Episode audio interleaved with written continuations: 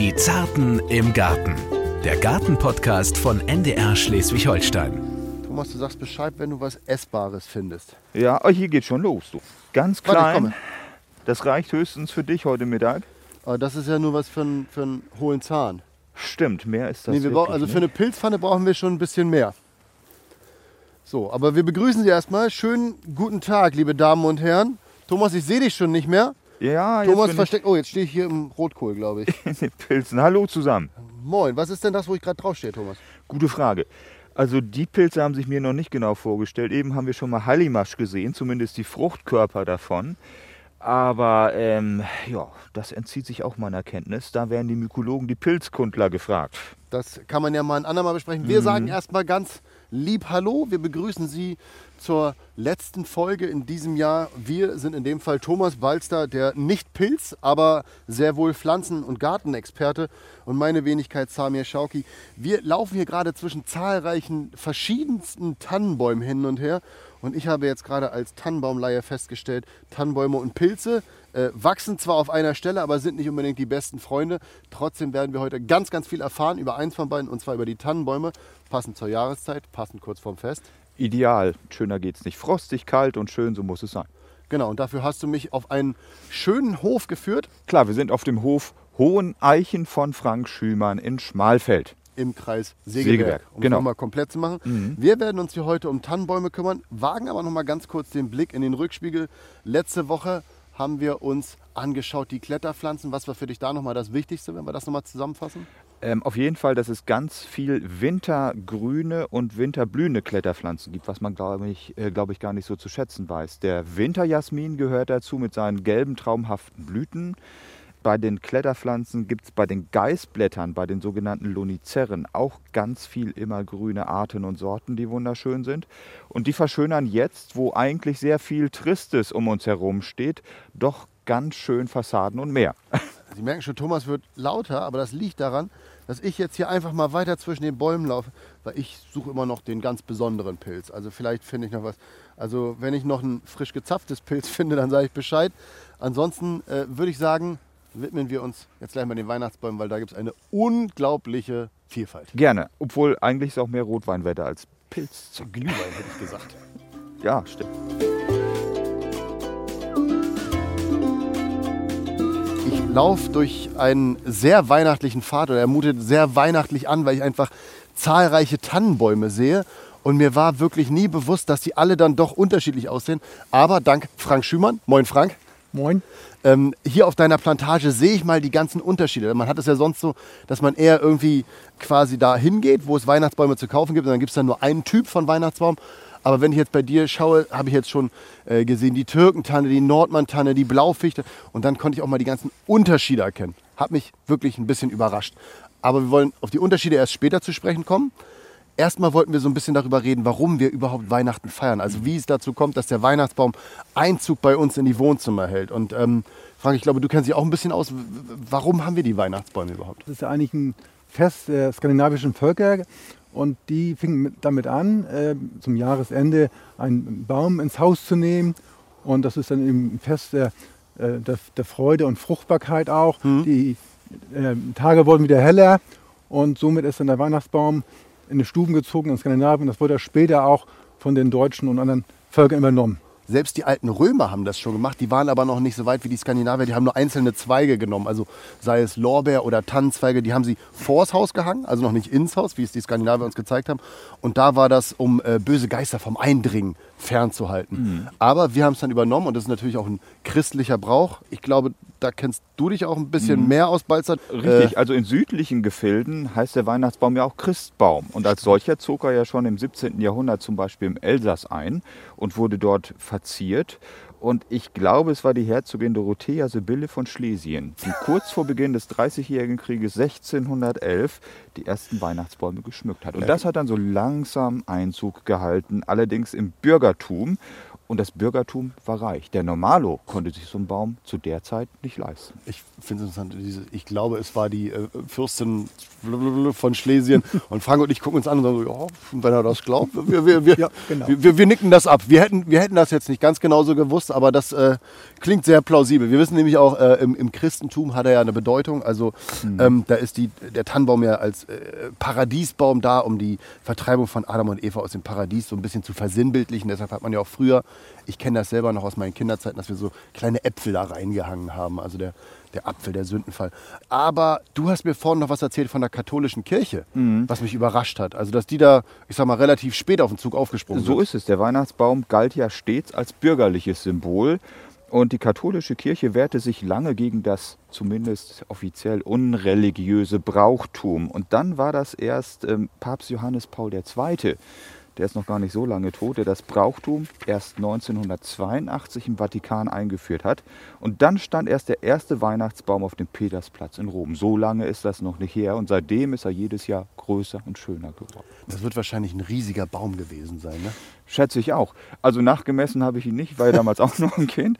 Aber seitdem, 82 was oder so? Äh, nein, ich war da schon relativ groß. Ähm, aber wie groß der jetzt auf dem Petersplatz war, weiß ich auch nicht mehr. Aber so lange ist es noch gar nicht her, dass er dort aufgestellt wurde. Aber wahrscheinlich wird das ein großer, prachtvoller Baum sein, so wie der im Weißen Haus. Genau, im Weißen Haus in Amerika, da steht jedes Jahr eine, eine Fraser-Tanne. Ist auch meistens ein sehr großer Baum, von mehreren Meter Größe. Und es ist Tradition eben, einen großen Baum für ein großes Fest aufzustellen. Und das machen ganz viele äh, Leute hier in Deutschland, also im Weißen Haus natürlich nicht. Da waren das Melania und Donald, die das, äh, äh, dieses das Jahr noch endet, aufstellen. Werden wir uns dann anschauen. Ja, vielleicht auch noch im nächsten Jahr, das wird man Also mal ich meine, das sehen. mit dem Baum endet. Guter Nachsatz. Aber wir machen das auch ganz viel in Deutschland, denn da werden zwischen 23 und 26 Millionen Weihnachtsbäume jedes Jahr aufgestellt. Und private Haushalte mit mehr als drei Personen stellen zu 80 Prozent einen Weihnachtsbaum an Weihnachten auf. Das sind noch gute Aussichten für dich. Das hört sich sehr gut an, genau. Und was man da alles aufstellen kann, das besprechen wir jetzt gleich, denn es gibt äh, zig verschiedene Arten. Wie viel hast du alleine hier? Knapp 10 Stock. Also da finden wir doch für jeden was. Garantiert. Ein Satz vielleicht noch, jetzt will ich nicht klugscheißen, aber in Schleswig-Holstein, da wachsen immerhin über eine Million Weihnachtsbäume. Bezogen auf dieses kleine Bundesland ist das eine ganze Menge. Das heißt, sie werden nicht dieses Jahr alle komplett geerntet, aber die stehen und wachsen hier. Das ist eine ganze Menge.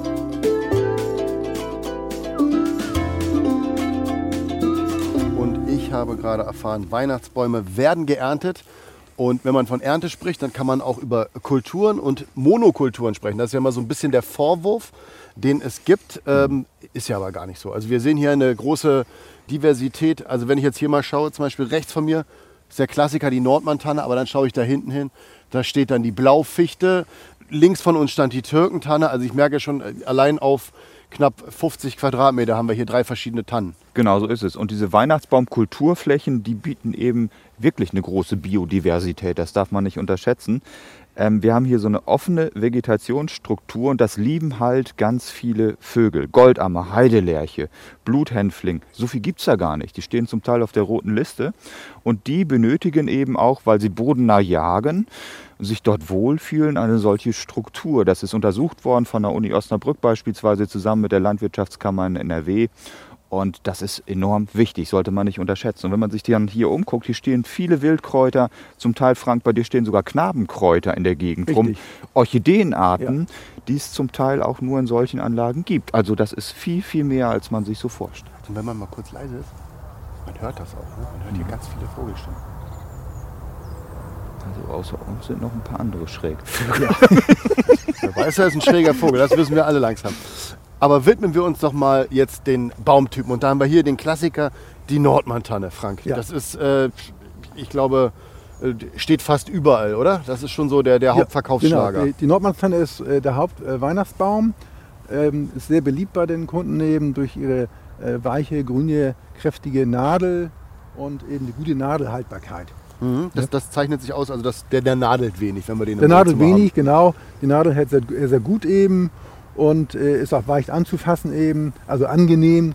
Es gibt dann noch andere Tannen oder, oder Fichten, die auch dann stechen oder, und pieksen Mhm. und nicht so gut die Nadel halten. Bei der Nordmannpfanne ist eben die Nadelhaltbarkeit sehr groß. Das mit dem Pieksen ist nur praktisch, wenn man sich mal im Rücken kratzen will, dass man dann mal T-Shirt auszieht und sich kurz am Baum am reibt. Scheuern, genau. Ähm, jetzt können wir auch mal ein bisschen Wissen vermitteln. Äh, Nordmann, das ist ja, viele fragen sich vielleicht und denken sich vielleicht, das kommt von den Nordmännern. Du hast ja vorhin erzählt, Skandinavien. Ja, Indirekt könnte man auch sagen, ist das richtig? Denn sie ist ja benannt nach dem Skandinavier. richtig.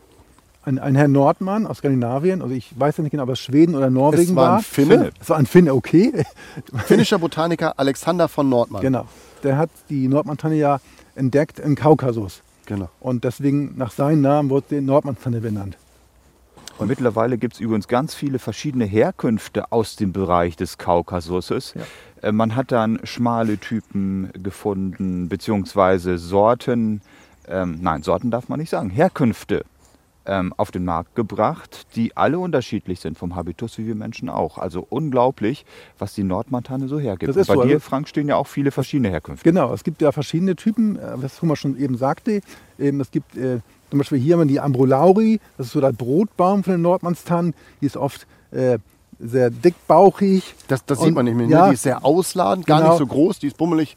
Ja, lass die 1,90 groß sein, aber untenrum so ein bisschen wie, wie, Helmut Kohl von der Figur. So Genau, eine Birne, genau. Oder die man sagen. willige Herzbuben. Und die genau. ist auch schon ordentlich beschnitten worden, damit nicht so breit wird eben, dann ist sie auch voller. Hat dann auch einen dicken Fuß. Während drüben an der anderen Seite ist dann die Waldfee, äh, die Abserance, die ist dann in der Nadel feiner, die wächst auch schneller. Die ist dann nicht ganz so ausladend, die ist dann schlanker. Hm. So, ja. Und von den Nordmännern, wie viele Bäume verkaufst du denn hier in der Hochsaison und wie viele davon sind Nordmänner? Das ist von Jahr zu Jahr verschieden. Das Haupt äh, ist zu 80 Prozent die Nordmannstanne. Und wie viele Bäume verkaufst du so? 500 Stück an den Wochenenden. Ich bin Okay. ein kleiner Produzent eben. Ne? Und ähm, gut, da sind auch noch Händler, die das abbekommen eben. Deswegen, ich fühle auch kein exaktes Buch über, äh, wie viel, viel es genau sind, das weiß ich Das nicht. Aber Finanzamt nicht hören. die hören das sowieso mit und ich muss dann mal eine Aufzeichnung machen. Das ist leider so. Und äh, Kriegen die ja. Baum mehr. Aber gut, dann gehen wir doch mal rüber, weil das ist ja das Schöne bei dir. Man läuft ja quasi nur ein paar Schritte weiter und dann ist man gleich beim, ich sag mal, zweitgrößten Star der Weihnachtszeit, bei der Blaufichte. Genau. Und ich bin selber überrascht, dass ich jetzt hier sogar den Unterschied erkenne, weil wenn man die sonst im Wohnzimmer sieht, denkt man sich, oh, das ist ein Tannenbaum. Aber jetzt sehe ich gerade, die ist ja wirklich von der Farbe her ganz anders, Ja. von der Struktur her auch anders. Ja, die ist, äh, gut, die ist natürlich auch hier extrem äh, der Trockenheit geschuldet. Also sie hat dann hier nicht so einen schönen Habitus. Sie hat extrem gelitten unter der Trockenheit die letzten Jahre. Und, äh, aber sie hat noch eine schöne blaue Farbe. Die Blautanne ist eigentlich eine Blaufichte, hat da verschiedene Namen eben. Und kommt aus Nordamerika, da- die Heimat. Und ist eben eine Fichte. Nadel hält nicht so lange wie bei der Nordmannstanne. Und äh, sie piekst ja auch, aber sie hat festere Zweige eben und sie hat einen Duft. Während die Nordmannstanne gibt keinen Duft in der Stube ab, während die Blaufichte, die duftet. Ich habe ja eine Schere dabei, dann können wir mal ein bisschen rumschnibbeln. Ja, aber Dann- das- das dann den Duft auch. aus dem Baum rauskitzeln. Mal sehen, ob wir was fertig kriegen jetzt hier. Du kitzelst jetzt. Jetzt kitzel ich so ein bisschen. Kitzeln wird geschnitten und auch da kennen Ja. wir wieder, das erkennen selbst Ja, ich. guck mal hier. Erkennt selbst der Laie, das ist die klassische Kieler Schere. Oh, das riecht ja richtig weihnachtlich. Oh, jetzt möchte ich glatt so einen, Ja. Mhm. so einen kleinen Grog dazu trinken. Hier, Thomas, du darfst auch. Mm, Das traumhaft. schafft nämlich die Nordmannstanne nicht, diesen tollen Duft. ähm, Aber gut, die vermitteln. knicken wir nicht und schneiden sie auch nicht so häufig ab. Nein, aber ja, trotzdem in der den Stube. verströmt auch, den verströmt sie auch. so. Genau, genau. Und ich merke jetzt äh, vom Duft, ich fühle mich in die Kindheit versetzt und jetzt weiß ich, wir hatten anscheinend als äh, in der Kindheit hatte ich immer Blautan äh, Blaufichten zu Hause. Das ist definitiv, so hat unser Wohnzimmer gerochen. Ja, guck.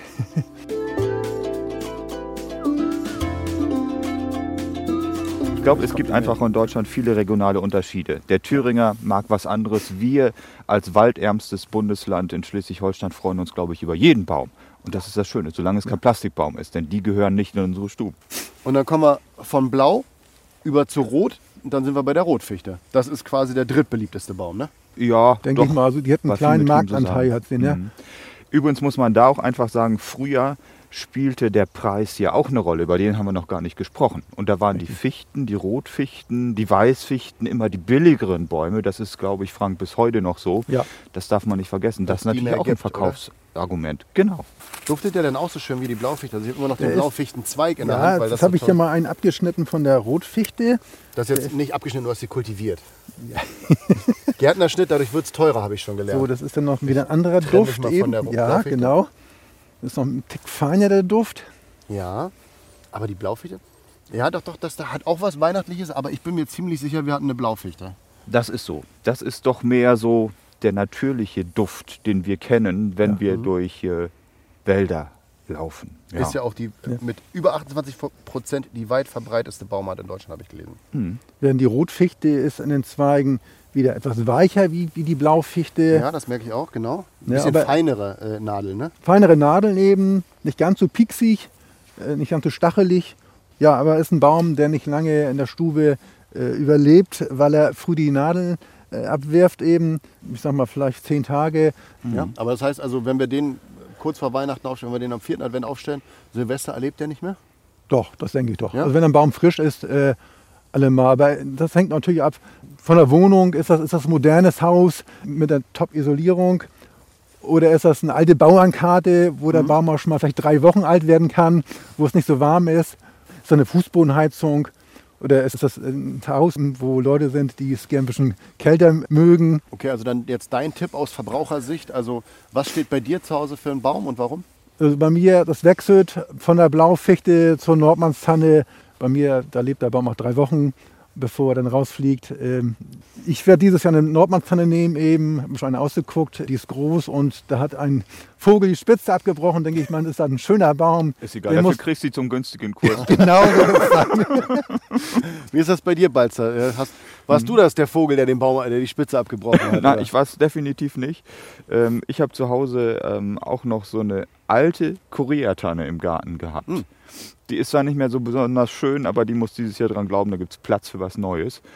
Und da kann man auch mitleben. Warum heißt eine Koreatanne Koreatanne? Kommt die wirklich von da? Ja, sie kommt ursprünglich wirklich aus Südostasien und dort wächst sie auch. Sie ist eigentlich mehr bekannt als Ziergehölz in unseren Gärten und überzeugt mehr durch ihre filigrane Form der Nadeln, durch ihren Habitus, als durch ihren Duft. Das kann man so sagen. Als Weihnachtsbaum ist sie nicht unbedingt zu Usus. Aber dann merkt man wieder, der Balzer stellt bei sich die Koreatanne auf. Der ist einfach immer ein bisschen anders, ne? Das ist. Naja, das Das hat meine Frau auch, aber die hat sich dran gewöhnt.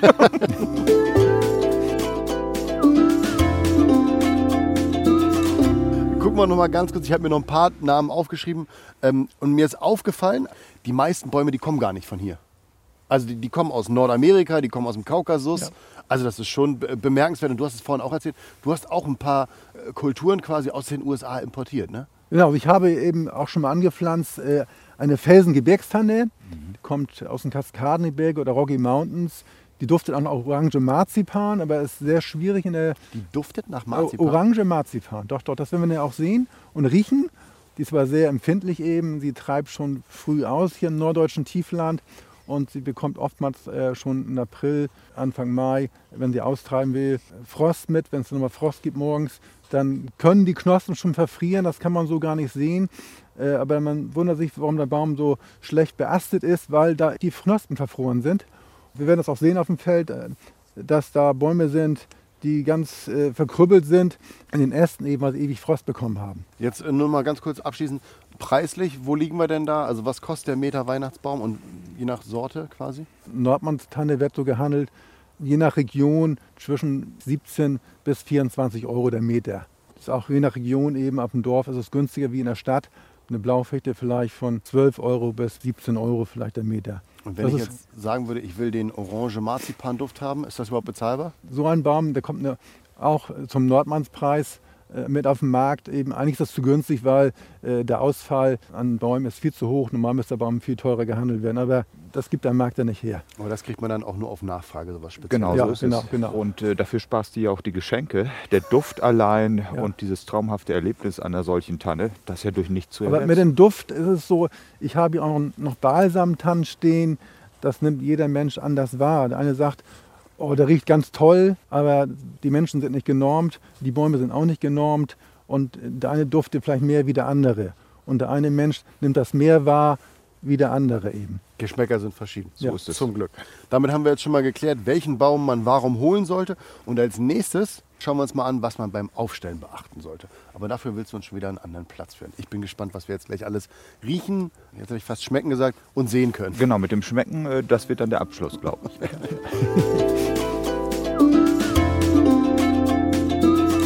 Wir wollen jetzt über ein paar Tipps reden, äh, die man beachten muss beim Aufstellen. Aber was kommt vor dem Aufstellen? Vom Aufstellen wird der Baum natürlich gesägt. Und das klingt so. Das ist Eine Akkusäge- Elektrosäge. Elektroakkusäge, Vorbildlich. genau. Mehr geht nicht. Regionaler Anbau, kurze Wege, frisch gesägt, mehr geht wirklich. Und jetzt haben wir uns aber, aber auch äh, wie die Grundschulkinder im Dreieck um den Baum aufgestellt. Das ist nicht richtig beim Sägen, ne? Nein, äh, Wahrscheinlich stellen wir uns besser hinter dich. Äh, Du hast uns aber einen schönen Baum hier ausgesucht. Genau. Das ist Eine Nordmannstanne Eine Nordmannstanne, wollte ich Genau, gerade sagen. genau. Bummelig, ja, in der Spitze 2,30, 2,40 hoch. So ist es, genau. Schön dicht und es ist ein Fähnchen dran. Das heißt, wir müssen die sowieso sägen, weil die zum Händler kommt. so ist das. Der kommt zum Händler und den sägen wir jetzt mal ab und danach schägen wir nochmal. Ich, schön, dass du sagst, den sägen wir ab, weil das würde ich dir überlassen. Ich stelle mich einfach mal hinter dich. aber ihr könnt dabei zugucken. Ja, Thomas, Vorsicht, Baum fällt gleich.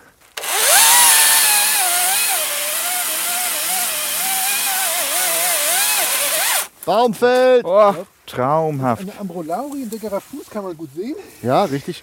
Oh, das riecht auch schön frisch jetzt nach dem So, Sägen. dann putze ich den mal ein bisschen auf.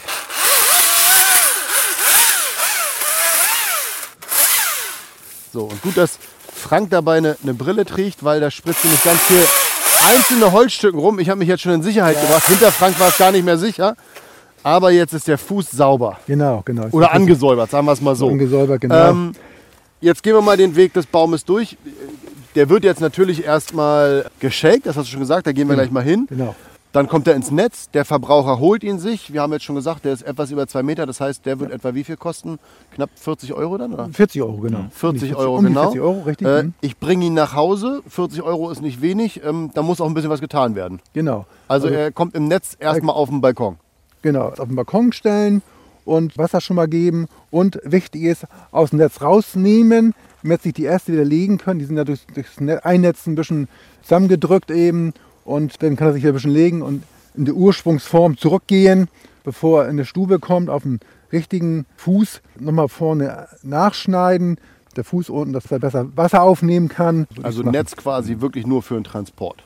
Richtig, richtig. Und da Ja, am besten noch möglichst regional, kurzer Transportweg, also Genau. wieder top von der Ökobilanz. Ja. absolut. Und dann darf man nicht vergessen, auch wenn man zu Hause keinen Weihnachtsbaumständer hat, wo Wasser reinkommt, der hält auch so, wenn er ganz frisch ist, locker durch bis zum äh, Dreikönigstag mindestens.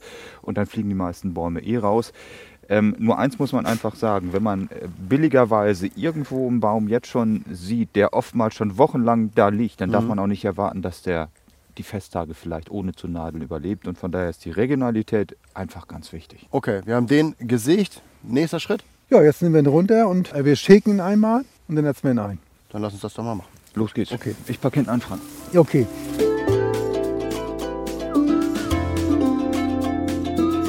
Jetzt sind wir mit dem frisch gesägten Baum an einer besonderen Station und zwar beim Shaker. Äh, jetzt Balzer denkt wahrscheinlich schon, hm, Cocktail. Äh, in dem Fall geht es aber um was anderes. Der Baum wird jetzt einmal durchgerüttelt, bevor er quasi in der Stube landet. Äh, warum macht man das? Das ist eine Maschine, die aus Amerika kommt. Da werden die losen Nadeln, die am Baum dran sind, die der Baum mal abgeworfen hat übers Jahr, die werden das rausgeschüttelt. Auch von ein paar Insekten, die hier dran sind. Die fallen dann raus eben, weil in Amerika wurden äh, Bäume auch verschifft nach Hawaii und wegen invasiver Tiere wurden diese Shaker angeschafft und somit konnte man eben aus Nordamerika auch Bäume nach Hawaii verschiffen, eben, damit die auch auf Hawaii Weihnachten feiern konnten. Das ist interessant. Jetzt bin ich mal gespannt, ob gleich ein Eichhörnchen rauspurzelt, wenn wir den da rein Ja. spannen. Wo- können wir mit anpacken? Äh, Ich fasse ihn mal an, ihr dürft dabei äh, zugucken. Okay, alles also gut so. Frank nimmt jetzt den Baum und packt ihn mit der schweren Seite, also mit dem Stamm nach unten, in so eine Öffnung. Und jetzt tritt er gleich aufs Pedal. So, man hat gesehen, da sind ganz viele Nadeln abgefallen. Also im Prinzip ist jetzt, sehe ich hier ein paar braune, aber auch ganz wenige grüne. Und der Baum, der ja vorher untenrum noch ein paar braune Stellen hatte, ist jetzt knallgrün. Also das ist richtig gut geworden. Oh, hier sehe ich noch einen, den zupfe ich mal ab. Ja, genau. Zack. So. So. was der Shaker nicht schafft, schafft der Schauki. Ähm, aber das sieht jetzt richtig gut aus, ne? Also der ist jetzt top. Ja. Walzer, was hast du? Du hast auch gerade schon ganz kritisch geguckt. Perfekt. Man darf natürlich nicht vergessen, es gibt immer auch alte Nadeljahrgänge. Das ist also nicht außergewöhnlich, dass da jetzt gefühlt so viel braune Nadeln rausgekommen sind. Ein bisschen Unkrautsamen sind da auch dazwischen, aber das spricht ja für die naturnahe Verwendung, äh, die es hier gibt. Und ja, ansonsten sieht der Baum jetzt äh, doppelt so gut aus. Und ich finde, jetzt riecht er auch gleich ganz anders. Und witzig, hier läuft gerade eine kleine Spinne durch die Tanzhaft. Also die haben wir jetzt eine Spinne weniger im Wohnzimmer. Perfekt. Da freut sich schon Verbraucher drüber. Pinnen sind ja auch wichtig. Meine Frau hat das noch nicht so festgestellt, aber ansonsten eine tolle Sache. Sehr gut. Das, Das ist auch ist gut, ja- wenn, wenn es Schnee geben würde. Der Shaker schüttelt ja auch den Schnee aus den Bäumen raus, bevor er äh, eingepackt wird eben. Laub fliegt auch mit raus. Also ist schon eine tolle Sache. Ja, und vielleicht für den einen oder anderen Kunden auch ganz geeignet, sich selber mal drauf zu stellen. Ja, wenn der Kunde bei Preisverhandlungen zu wild ist, dann Genau. packst du ihn kurz auf den Shaker rauf, dann geht das auch. Lass uns doch aber noch mal kurz drüber sprechen. Also wir haben jetzt schon geklärt, der ist jetzt quasi verkaufsbereit, kommt zu uns, wir stellen ihn auf den Balkon, befreien ihn vom Netz. Alles top. Ähm, das ist der klassische Weg. Es gibt ja auch immer wieder aber so den Trend zu Neuem, dass man sagt, ich habe einen Plastikbaum, der hat eine bessere Ökobilanz. Aber das Kann ist gar nicht so, ne? Vergessen. Plastikbäume gehören nicht in unsere weihnachtlichen Wohnzimmer, das kann man echt vergessen. Nachhaltig, regional, das ist wichtig, darauf muss man einfach auch achten. Und ich denke auch, der Trend geht teilweise auch zum Zweitbaum. Ja, stimmt. Ne, darf Hat man mein nicht Papa, vergessen. mein Papa äh, als Moslem hatten wir immer einen im Wohnzimmer und einen auf der Terrasse. Das fand ich auch mal witzig. Aber ich will noch mal kurz zum Plastikbaum nachreichen. Das WDR-Wissensmagazin Quarks hat das nämlich mal untersucht. Eine Plastiktanne hat 48,3 Kilogramm CO2 für Produktion, Transport und alles verbraucht, während so ein natürlicher regionaler Baum gerade mal auf 3,1 Kilogramm Kohlendioxid kommt. Also weniger als ein Zehntel. Also wenn man so einen Baum regional kauft, wie bei dir hier im Kreis Segeberg in Schmalfeld, dann hat man einen regionalen Baum, man hat einen kurzen Transportweg. Also wieder der Hinweis, kauft regional und ihr kauft nachhaltig. Richtig. Und das verstärkt sich, denn nach einer Studie 30 Prozent der Bäume werden direkt bei landwirtschaftlichen Betrieben gekauft. Kannst du ja auch feststellen. Du verkaufst ja aber auch an äh, andere Händler, also sei es der Straßenhandel, der Supermarkt oder auch der Garten- und Baumarkt. Ja. Das heißt also, das geht auch noch, wenn man da nachfragt, woher kommt denn der Baum und die nicht unbedingt sagen, Mensch, ja, der kommt direkt aus dem Kaukasus. Dann äh, macht man einen Fehler. Lieber darauf äh, achten, dass man regional kauft. In Schleswig-Holstein, der Balzer hat schon gesagt, eine Million Bäume. Ja, die ähm, wachsen hier mit ihren Wurzeln in den Boden. Das ist echt ganz schön viel. Und wir haben über 230, 250 Betriebe und weit über zweieinhalbtausend Hektar Weihnachtsbaumfläche. Das ist eine ganze Menge für dieses kleine Bundesland. Ich finde das beachtlich. 250 Betriebe, wir haben es jetzt schon mehrfach erwähnt, wir sind heute in Schmalfeld. Gibt es da noch ein paar andere, die du mal empfehlen kannst, vielleicht aus anderen Ecken des Landes? Auf jeden Fall. Wir haben unglaublich viele Betriebe, die alle aufzuzählen wäre zu viel. Es gibt eine Seite der schleswig-holsteinischen Weihnachtsbaum- und Schnittgrünproduzenten. Diese Arbeitsgemeinschaft nennt sich der Norddeutsche und wenn man da einfach mal so ein bisschen in den Suchmaschinen das eingibt, dann findet man die Auflistung der Betriebe, die dort organisiert sind. Ansonsten gibt es ganz viele kleine Betriebe auch vor Ort, in jedem Kreis, in jeder kreisfreien Stadt. Und ich glaube, da ist man am besten bedient, wenn man da einfach mal auf die Seite geht und die anklickt. Ich würde sagen, jetzt haben wir eigentlich schon fast alles Wichtige besprochen oder haben wir noch irgendwas vergessen? Nein, wir haben alles besprochen und ich glaube auch einfach so vom Duft, alle Sinne werden angesprochen. Bis auf Geschmack, aber wir riechen ihn, wir freuen uns an der Optik, man kann ihn super anfassen. Na gut, schmecken müssen wir nicht, aber der Duft ist dafür umso schöner. Dann würde ich sagen, wird es jetzt wieder Zeit für Das Wichtigste kompakt. Erstens den Baum möglichst zeitnah schlagen, so nennt man das ja nun wirklich, oder schlagen lassen, sägen lassen. Und dann möglichst frisch zu Hause eintreffen lassen. Das heißt nicht stundenlang durch die Gegend fahren. Zweitens, den Baum aus dem Netz nehmen und an einen kühlen Platz stellen und Wasser geben, damit er sich ein bisschen erholen kann von den Strapazen und Wasser aufnehmen kann. Drittens, kurz vor den Festtagen oder vor Heiligabend nach Möglichkeit nochmal den Stammfuß nachsägen, den Baum am endgültigen Standort möglichst nicht zu dicht an einer Heizung platzieren, entfalten lassen und das Fest genießen. Und damit haben wir jetzt, glaube ich, schon alles Wichtige besprochen. Aber du hattest uns ja vorhin noch von einem Duft erzählt und da hast du uns noch einen Zweig mitgebracht. Den wollen wir jetzt natürlich noch riechen, Frank. Orange Marzipan. Jetzt Ein- bin ich gespannt. Ein Zweig von einer Felsengebirgstanne. So, mal ein bisschen den Duft rauskitzeln. Duft rauskitzeln heißt in dem Fall Zweig zerknüllen. Ja, so. So, Duft Orange Marzipan. Oh Gott, das ist ja. Ja, die Orange rieche ich tatsächlich. Das Der Marzipan. Marzipan kommt später. Be- Beiß mal ein Stück ab. Balzer? Du hast nicht wirklich reingebissen gerade. No, ich kaufe jetzt noch ein bisschen. Ja, Marzipan kann man. Doch, und Orange finde ich auch. Aber das ist wie, wenn man den dritten Schluck Fast ein Zitrusduft, würde ich sogar hinter sich hat vom Rotwein. Dann kommen auch die Aromen ganz anders zur Geltung. Das ist, äh, ja, traumhaft. Da braucht man keine Geschenke mehr. Ja. Balzer, jetzt kann ich dir sagen, mein Geschenk ist hier dieser abgeschnittene Zweig. Danke. Endlich mal was Sinnvolles. Frank, Mensch, wir sagen vielen Dank, wünschen dir natürlich alles Gute äh, beim Verkauf, dass du viele deiner schönen Bäume verkaufst. Wir danken dir für die kurze Exkursion in die USA, in die Geschichte der Bäume. Und ja, wie verabschiedet man sich? Was sagt man? Gut, gut Holz? Nee. Viele gute Kunden und ein besinnlich schönes Weihnachtsfest mit regionalen Bäumen. Ich wünsche euch auch ein schönes Weihnachtsfest eben mit einem guten, gesunden, regionalen Weihnachtsbaum. Vielen Dank.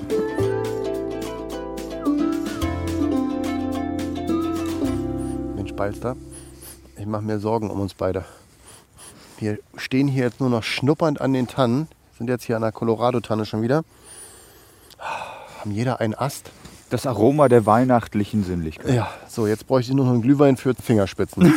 Dann wäre der Tag perfekt. Aber auch so kommen wir zum Abschluss. Oh, jetzt kommt Schweinestall rüber. Von, jetzt weiß ich, warum ich den Zweig vor der Nase hatte. Ähm, Daher auch der Name Schweineveredelung. ja. du Schnacker. Was wir auf jeden Fall mal festhalten können, wir hatten neun wahnsinnig abwechslungsreiche Episoden vom Obstbaumschnitt ähm, über Apfelernte und sind dann jetzt passend regional, saisonal angekommen bei den Weihnachtsbäumen und äh, verabschieden uns damit jetzt von neuen abwechslungsreichen Podcast-Folgen rund um alles um den Garten, haben angefangen bei der herbstlichen Bepflanzung und enden jetzt in der Stube. Also Es ich würde mal sagen, alles richtig gemacht. Traumhaft schön. Es passt auch immer vom zeitlichen Ablauf. Vielen, vielen Dank auch an die vielen interessierten Podcast-Lauscherinnen und Lauscher. auch an die Beteiligten, die netten Leute, die wir kennengelernt haben, sei es Herr Klausen, Frau Schuster, Matthias Münster, wo wir noch waren, ähm, die Weihnachtssterne von Herrn Edert von Herrn Gönnebeck. Edert, genau. Also wirklich wahnsinnig tolle Leute kennengelernt. Und wir bedanken uns nochmal bei allen, die wir besuchen durften, bedanken uns aber auch bei allen, die geholfen haben. Sei es Sebastian Göttlich, der immer toll unseren Ton gemacht hat. Und natürlich, ich bedanke mich ganz explizit bei dir, Thomas Balzer, für fachliches Wissen, für gute Themenauswahl und immer einen flotten Spruch. So, Ich jetzt riech ich nochmal am vielen, Zweig. vielen, vielen Dank auch an euch. Mir hat sehr viel Spaß gemacht und mehr geht wirklich nicht. Nee, und jetzt schnuppern wir alle nochmal am Zweig. So, frohes Fest und guten Rutsch und bleiben Sie gesund. Alles Gute und bis dann. Tschüss. Die Zarten im Garten. Der Gartenpodcast von NDR Schleswig-Holstein.